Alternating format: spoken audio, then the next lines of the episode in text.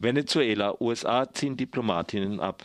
Die USA ziehen ihr verbleibendes diplomatisches Personal aus der Botschaft in Caracas ab. Nicht nur die USA haben ihr Personal aus der venezolanischen Botschaft in Caracas bereits Mitte März abgezogen. Dies fand auch umgekehrt statt. Das Haus der diplomatischen Vertretung der Bolivarischen Republik in Washington, D.C. steht seit nunmehr Mitte April leer als die Repräsentantinnen der Regierung Maduro vom US-Außenministerium gezwungen wurden, das Land zu verlassen. Doch vorher übergaben sie den Schlüssel des Gebäudes offiziell den Aktivistinnen der feministischen Graswurzelorganisation Code Pink. Seit dem 14. April wohnen sie dort, nutzen und schützen die verlassene Botschaft, bereiten ihre Mahlzeiten dort zu und organisieren Veranstaltungen. Den Teil des Putschs, den Trump und Elliot Abrams in Venezuela orchestrieren wollen, sei auch die Botschaft mit Guaido-BefürworterInnen zu besetzen. Das sagt die stellvertretende Vorsitzende von Code Pink, Ariel Gold. Die Aktivistinnen haben ein Banner mit Stopp den Putsch an der Hauswand aufgehängt und nennen sich Embassy Protection Collective, das Kollektiv zum Schutz der Botschaft. Amy Goodman von Democracy Now! hat sie dort besucht. Ich bin im Kontakt mit dem Außenministerium. Sie sagten uns, dass sie uns früher oder später entfernen werden. Ich fragte sie, was die uns vorwerfen, denn wir sind legal hier.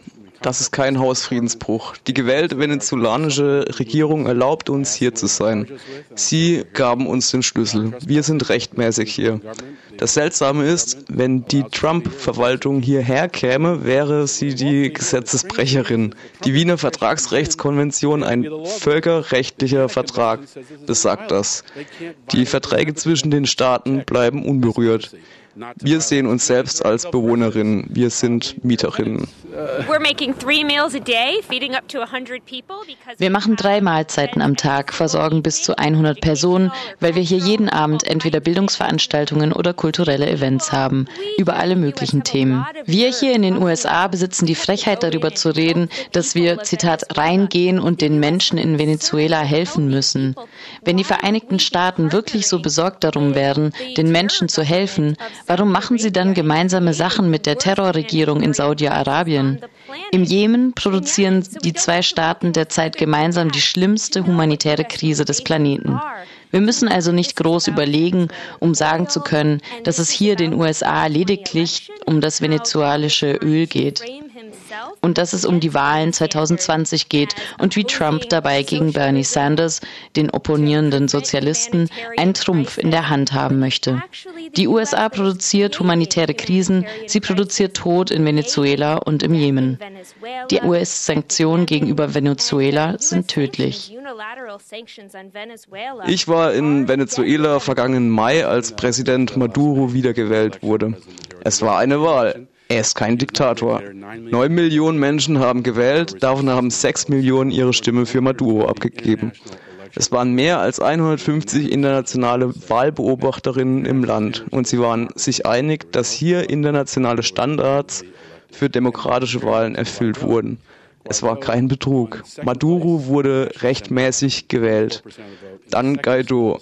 Er bekam den zweiten Platz in der Nationalversammlung mit 24 Prozent der Stimmen im zweitkleinsten Bundesstaat in einer winzigen politischen Partei.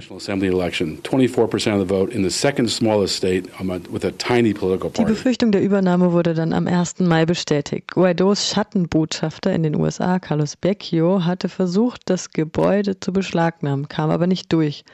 Ein anderer Guaido-Anhänger verschaffte sich Zutritt zu dem Haus und plünderte einen Raum.